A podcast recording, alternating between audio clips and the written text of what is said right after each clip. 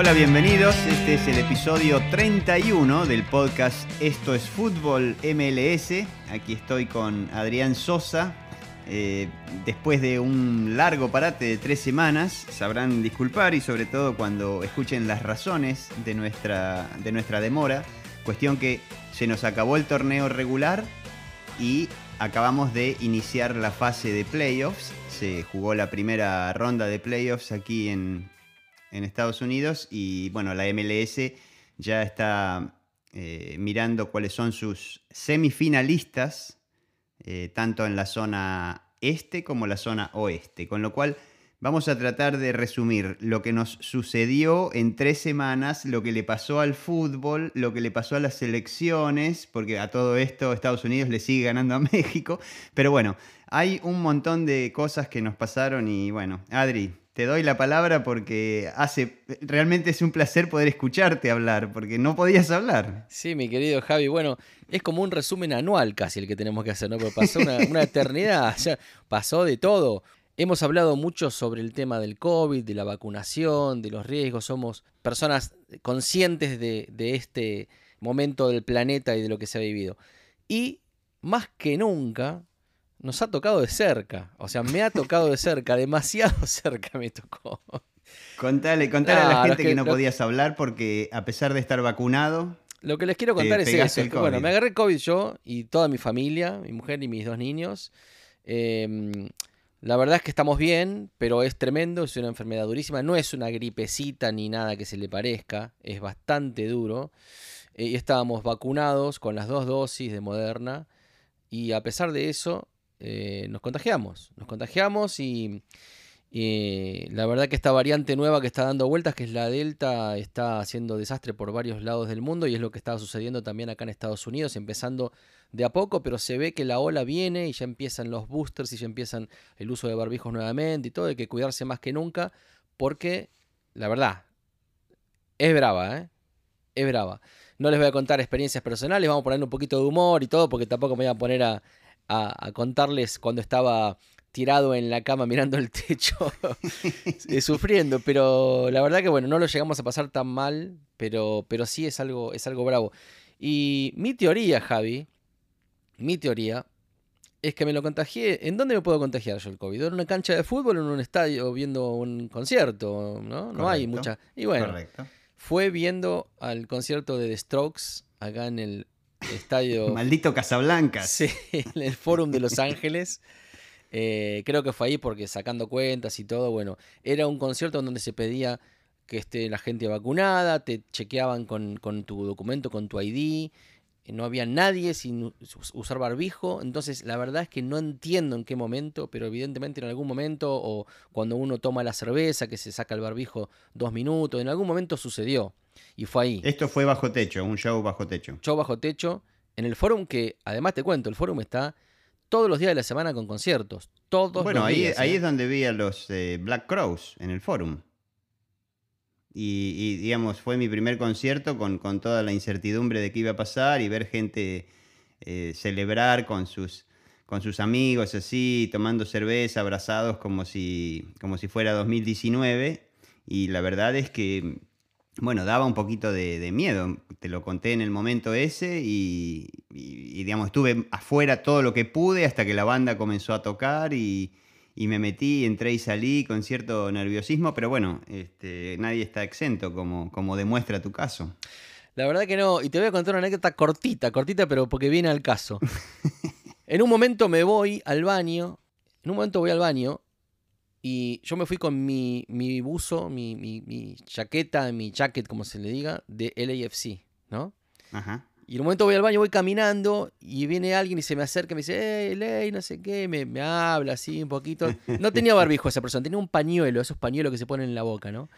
Sí. dice, no, porque Ley, que esto que estaba medio, tenía un par de copitas encima, bueno, no le quise dar mucha bola, pero me hablaba y me hablaba y me dice, no, porque bueno, no te enojes, pero yo soy del Galaxy. le digo, ah, bueno, mira qué bueno, un concierto de rock, uno del Galaxy. Le dice, mira que, lo que siempre hablamos y lo que siempre promovemos, el fútbol, el rock, la MLS, ¿no? Bueno. Y el tipo me empieza a hablar y me empieza a hablar y empieza a hablar. Y yo creo, Javi, te digo la verdad, si hay un momento donde pienso que me contagié COVID fue con este personaje. con este personaje. O sea que vos le estás echando la culpa a la gente de Galaxy pero de haberte contagiado el COVID. Además, cuando me, empiezo a hablar y qué sé yo, en un momento me hablaba, yo le digo, no, porque bueno, yo soy argentino. Lo sabía, sabía que eras argentino y que Messi, que Maradona y que esto, y empezó a hablar y me tiraba Batistuta, no paraba de hablarme, ¿viste? Bueno, nada, anécdota, pero lo que voy es que es increíble porque, mm, digamos, más allá del cuento y todo, cómo sigue el fútbol y, el rock siempre cruzándose en nuestra vida de alguna manera, ¿no? Dándonos la excusa para hacer este, este, este podcast. Pero, pero bueno, la historia fue esa, pasó. Javi tuvo su viaje por el sur, por Argentina. Sí, sí, sí. Tuve mi, propia manera de enfrentar el riesgo del COVID con, distintos aviones, distintos ómnibus. Estuvimos eh, realmente usando doble barbijo cuando andábamos en, ese tipo de transporte, pero la verdad es que es, una lotería, como lo demuestra este caso en el que me estás diciendo. Nosotros estuvimos en, Argentina, donde debo decir que quedé gratamente eh, impresionado con el, acatamiento y el uso de barbijos, en, aún en, la, en la misma calle de Buenos Aires, digamos, donde hay muchísima más gente caminando que, que lo que uno puede ver aquí en Los Ángeles eh, eh, cualquier día de la semana, ¿no es cierto? Claro, claro. hay, hay, arterias donde realmente uno se cruza con gente como si fuera Times Square en New York, así con gente viniendo desde todos lados. Y el uso de barbijo es algo tan simple y tan obvio que la gente implementa que es, está, está perfecto. La verdad que me sorprendió muy gratamente. Los transportes públicos también, la gente usándolos, con lo cual eh, me quedé gratamente impresionado con, nuestros compatriotas en cuanto a cómo, a cómo están acatando las medidas y bueno, lo, lo, que sí sé también es que estuve en Argentina paseando un micrófono pesado con sus cables y cosas todo el tiempo esperando a ver cuándo podíamos hacer un programa desde a la distancia, pero lo único que recibía era mensajes de voz de Adrián donde la congestión nasal era imposible. La idea era grabar a la distancia a través de Zoom y hacer nuestras charlas de Argentina y Los Ángeles, como Javi dice, pero bueno, imposible, cada vez estaba peor. Y en el medio pasaba de todo, porque por ejemplo, en nuestro último programa, Bob Bradley tenía trabajo. Era el coach de Los Ángeles. El técnico del LAFC. Ahora también tiene trabajo. No está desempleado, pero es el técnico de Toronto. Que va a dirigir a su hijo, que juega en Toronto también. Alguna vez iba a suceder. Pero quiero, te tiro esto como un ejemplo, porque. Claro, claro. Esto es una noticia de esta semana, como para tratar de acercar los tiempos. Porque como iniciamos este programa, digamos, se ha jugado la primera ronda de playoffs, entonces ya quedan menos equipos eh, en, la, en, la, carrera por, el, por, el, por todo, ¿no? por la Copa de la MLS. Eh, y está más claro cómo se define el, funcionamiento, digamos, el organigrama de este torneo. Finalmente me empezó a quedar claro ahora y, y, ahora empiezo a entender muchas de las cosas que nos contabas al principio de este ciclo en cuanto a que se trata de un torneo mientras está la temporada regular y es otro completamente distinto y, las condiciones cambian cuando se empiezan a jugar estas definiciones a un solo partido. ¿no Absolutamente. Y, las injusticias. O sea, yo me acuerdo, Javi, y, se te veían, se te brillaban los ojitos hablando de Seattle cuántas veces, cuántas veces, ¿viste? Y de repente, ah, es verdad que también dijiste como pronóstico que los que estaban ahí arriba iban a terminar afuera, también se dijo. Pero digo, el caso de Seattle es increíble. Quedó afuera. Sí. Anoche, anoche, anoche Seattle se quedó afuera con Real Salt Lake, que es el equipo que entró por la ventana en el minuto 95 de la jornada última de la etapa regular, que es lo que nosotros pensábamos grabar cuando te pegó el COVID, ¿no? Pero más allá del partido ese, este, a mí me gustaría que, que hablemos, y ya nos vamos a meter con quienes quedaron adentro de, de la definición de playoff, quiénes van a semifinales, etcétera. Pero conceptualmente, como concepto, ¿viste? Esto que decías recién, esto de, de, cómo se define el torneo y todo. Yo creo que este país no se banca un torneo en donde no haya esta cosa de matar o morir, que es el playoff, que es el, es el, match, ¿no? Es el, boxeo, es el, símbolo de la guerra, el que gana y el que. Porque si vos te pones a pensar, si el torneo hubiera terminado en esa fecha última, Es un torneo apasionante, espectacular, con dos equipos que terminan primeros en cada zona y podrían jugar una final entre sí, totalmente lógica. ¿Cuánto más justo sería?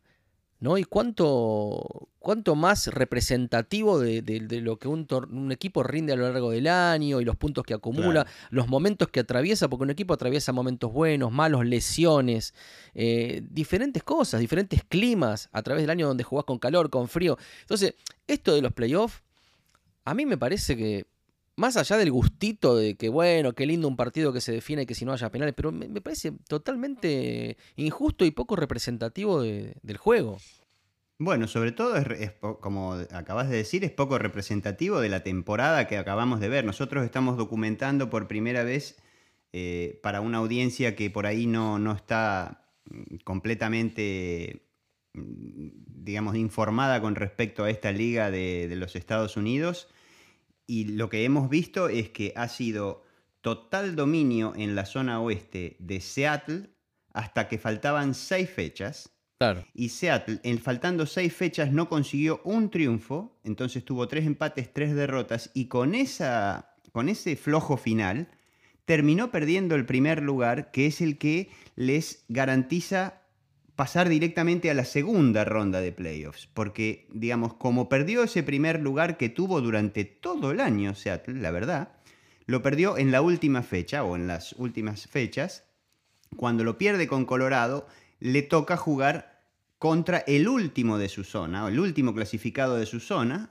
el equipo número 7, que fue, como digo, eh, Real Salt Lake, y Salt Lake, que es el equipo de Utah, que evidentemente eh, tiene un ángel especial, entró por la ventana. Me hace acordar al equipo de Bilardo. ¿Por qué? Porque entró por la ventana en la última fecha y ahora anoche acaba de dejar en el camino a Seattle después de un 0 a 0 que fue a penales y terminó 6-5 en la definición el arquero mexicano Ochoa, eh, que no es el Memo, sino uno más jovencito que ataja en Salt Lake, es quien eh, define, define el partido para, para Salt Lake. Lo cierto es que entró por la ventana y ayer le ganó a Seattle por penales, un partido que fue 0 a 0 en Seattle, porque era el que, digamos, es local siempre el que ha conseguido más puntos durante la temporada regular. Le ganó por penales sin patear un solo tiro en los 90 minutos al arco. O sea, la verdad es que, o sea, Un, planteo bien, bien, bien conservador el del equipo del argentino. De hecho, Pablo Mastroeni, que evidentemente alguna cosa de Bilardo debe haber visto, y logró pasar de ronda y ahora vuelve, ahora le toca jugar en segunda ronda de, de playoffs, le toca jugar contra Kansas, que es el equipo que eh, al que le gana en la última fecha de la temporada regular para poder conseguir la clasificación. Con lo cual no me extrañaría que le vuelva a ganar a Kansas. Imagínate Salt Lake City campeón de la Copa MLS. O sea, no creo. No, yo tengo otros candidatos que, que, asoman ahí, porque digamos, el que está esperando para jugar la segunda ronda, del mismo modo en que eh, Colorado terminó primero en el oeste y está esperando para jugar su partido ahora. Ahora se, se celebra el Día de Acción de Gracias aquí en Estados Unidos el día jueves y eh, hay partido, ese día hay partido de la MLS y es Colorado que entra en la segunda ronda de partidos y ahora le toca jugar con Portland, que Portland tiene a, Sebastián Blanco, al exjugador de, de, Lanús en Argentina, eh, encendido completamente, se recuperó de una lesión a promediando el torneo. Eh, Portland no venía muy bien, pero hay una estadística que es espectacular, que en algún momento la, rescataré, pero la performance de, Portland como equipo sin Sebastián Blanco y con Sebastián Blanco es notorio el cambio, la cantidad de,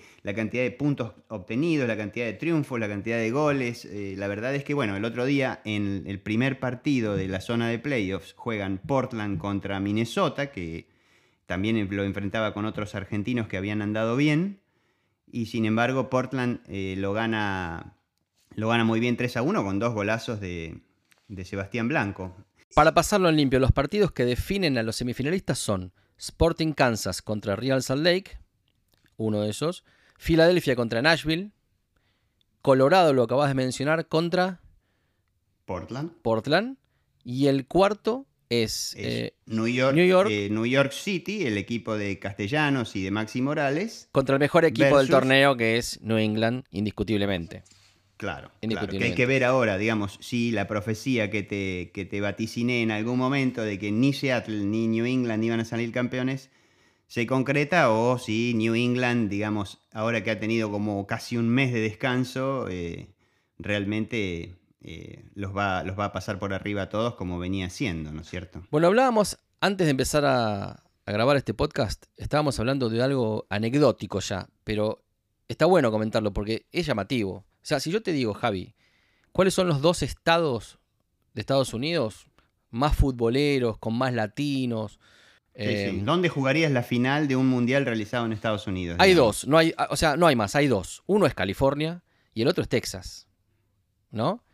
¿Y qué pasó con ellos? Son los dos estados que en la MLS tienen más de dos equipos, porque hay o un equipo por estado, o en algún caso dos, pero California y Texas tienen tres equipos cada uno. Los tres equipos de cada uno de esos dos estados quedaron afuera. Son los, o sea, en, en la conferencia oeste del torneo regular quedó afuera Texas y California. Es así de fácil. Tres equipos de Texas y tres de California. Increíble. Es llamativo. La verdad es que para nosotros haber comenzado este, este podcast con dos equipos en Los Ángeles, con grandes eh, presupuestos, porque son dos equipos que tienen un número importante de plata para gastar y de hecho gastan más dinero que Seattle, por ejemplo. Pero, pero bueno, el, equipo el Los Ángeles Fútbol Club, a la altura del cuarto año del técnico Bradley, como indicaste, se desinfló completamente hacia el final y no, y no pudo acercarse. Y Galaxy, que venía, Galaxy venía, venía bien hasta la última fecha, una cosa increíble. Chicharito hizo bastantes goles este año, la verdad que tuvo un muy buen torneo a pesar de haber estado lesionado en el Siento, Javi, que es verdad, estuvo ahí, pero nunca tuvo el momento ese de los equipos donde se los ve que está como en ebullición, que, que, está, que está pasando algo fuerte. Nunca estuvo ahí, siempre se mantuvo ahí en el cuarto, quinto puesto, bien, pero tampoco, tampoco fue que explotó. Eh, no, no. También vi lo que, como te lo he comentado en algunas otras oportunidades, eh, digamos, planteos realmente conservadores de, equipos que, se asumían como inferiores y venir aquí a jugar a Los Ángeles con, con planteos eh, realmente así de un empate está bien y por ahí se terminaban llevando un triunfo, ¿no? Porque bueno, Galaxy más allá de sus propias impericias a la hora de definir, también tenía sus propios problemas defendiendo, ¿no? Entonces, la verdad es que fue sorpres para mí fue sorpresivo que Galaxy no clasificara, pero bueno, serán, serán lecciones que deberán, que deberán asumir y, y bueno, Atlanta, por ejemplo, me, hubiera encantado haber llegado a decir, bueno, Atlanta clasificó, porque Atlanta tuvo un torneo terrible, ¿te acordás? En el, en el este, Atlanta dirigido por Heinze, eh, lo echa después de 13 jornadas, creo, cuando iban más o menos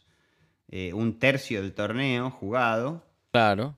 Lo echaron, hubo un interino, vino eh, Pineda, el técnico mexicano, el exjugador mexicano, y él realmente le, le, cambió la cara al equipo, los jugadores anduvieron muy bien, pero ¿qué pasó? Pasaron, entraron a la zona de playoffs y tuvieron su único partido contra New York, porque New York había estado mejor ubicado, entonces jugaron de local en, el Yankee Stadium.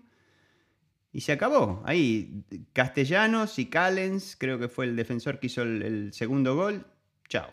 Castellanos, la verdad que terminó el torneo como goleador, eh, fue eh, jugador del mes en, en el final también, muy, andan muy, muy, muy bien. Sí, tiene un buen equipo, señor. ¿Cuál es, eh, tenés equipo favorito para la final hinchás para alguien? ¿Quién te gustaría que salga campeón? Yo tengo uno, ¿eh?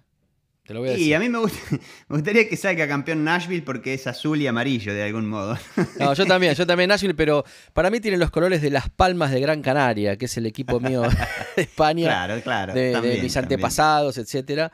Eh, pero me parece. Igual la cancha es horrible. Ayer los vi jugar, o sea, vi jugar Nashville contra Orlando, que lo gana 3 a 1 porque tienen al alemán Hani Mukhtar, ¿no? Que a pesar de empezar perdiendo con Orlando eh, Mukhtar lo empata y luego lo termina definiendo. No, eh, lo empata y lo pasa a ganar con un golazo 2 a 1 y después lo termina definiendo el venezolano Cádiz, que es grandote, jovencito, pero grandote y aguanta bien y pone el 3 a 1 sobre el final del partido. Eh, la verdad es que tiene un equipazo. Tiene un buen equipo, tiene buena defensa y todo. Yo lo veo bien. me, gustaría que salga campeón Nashville por Walker Zimmerman, jugador que quiero muchísimo y me gusta. Y además me gustaría que salga campeón Nashville porque eso implicaría que no es el campeón New England, lo cual pondría de manifiesto y expondría lo ridículo de esta definición del torneo. O sea, me encantaría que todos se agarren la cabeza y digan, ¿cómo puede ser que New England no sea el campeón? ¿Y por qué no? porque está mal organizado, está mal el fixture, está mal pensado.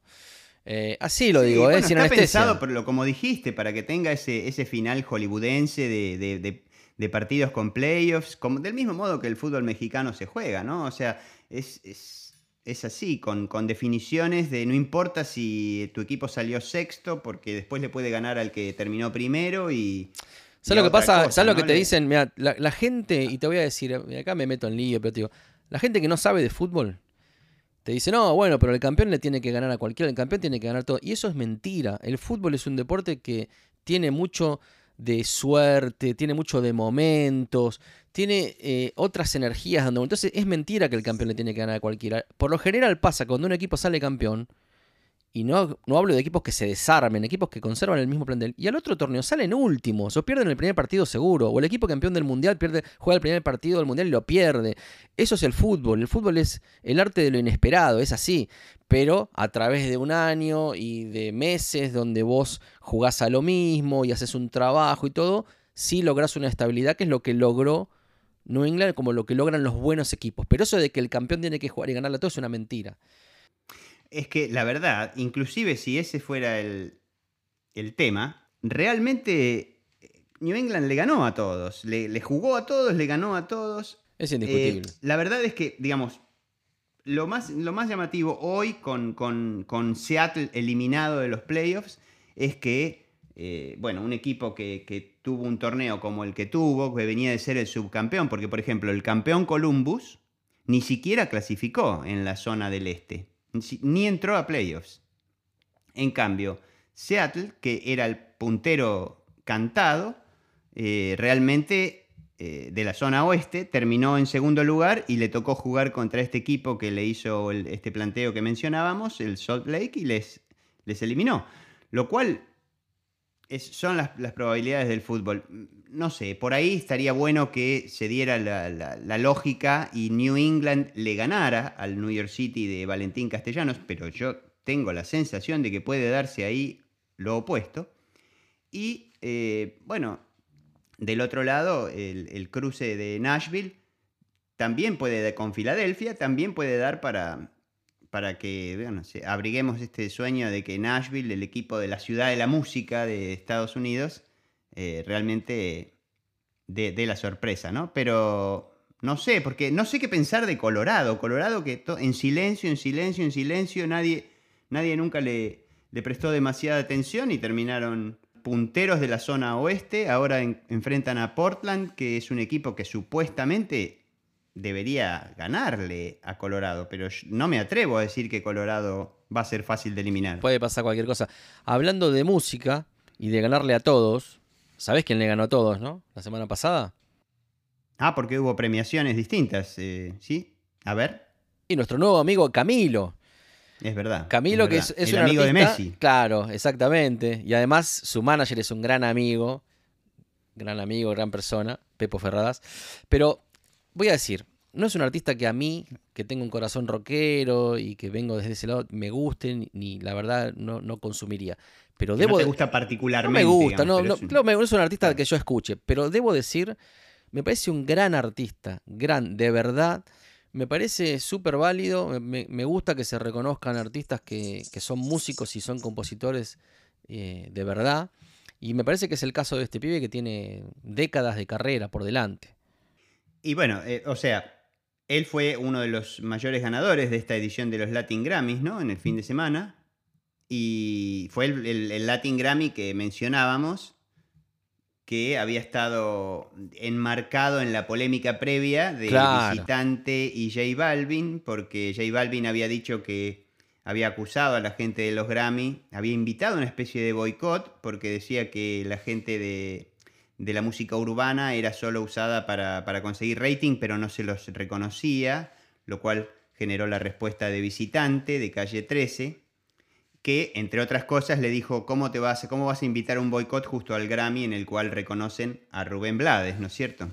Claro. Y, se produjo un momento muy lindo que me gustaría que... que también además, cuando uno ve ese momento, el que yo te voy a contar, también conectás y te das cuenta por qué saltó Residente a contestarle así en ese momento, porque Residente ya sabía lo que iba a suceder en estos Grammys y en el evento Person of the Year, que es un evento que se hace la noche previa a los Grammys, donde se homenajea, se homenajea a un artista, eh, y a su trayectoria y a su gran año. En este caso fue Rubén Blades.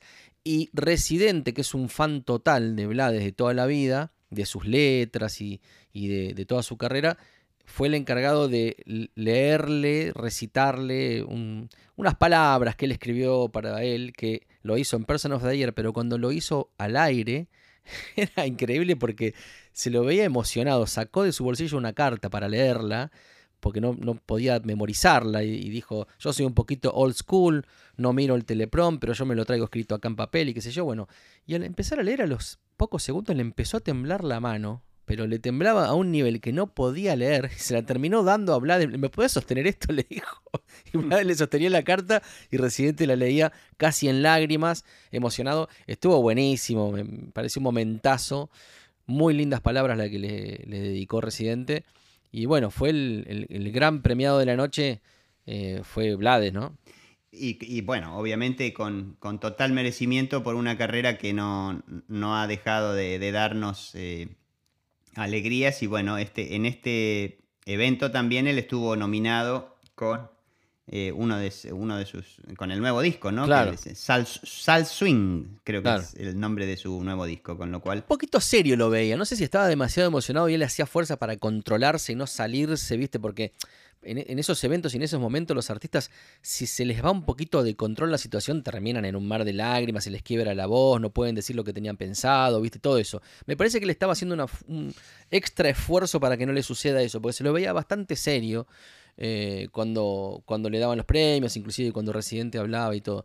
Pero bueno, la verdad, un artista de esos que, obviamente, de la historia de la música mundial. Para sacarse el sombrero. Estuvo bueno, estuvo bueno los hubo, hubo también, digamos, en este fin de semana de Grammy Latino, lo que continuó fue que se dieron a conocer ahora en, en el inicio de la semana las nominaciones para los Grammy del 2022. Americanos, claro. Donde hay donde hay muchos eh, nominados familiares. Eh, hay algunas cosas muy simpáticas, pero quiero asociar Grammy con Grammy, con boicot y boicot.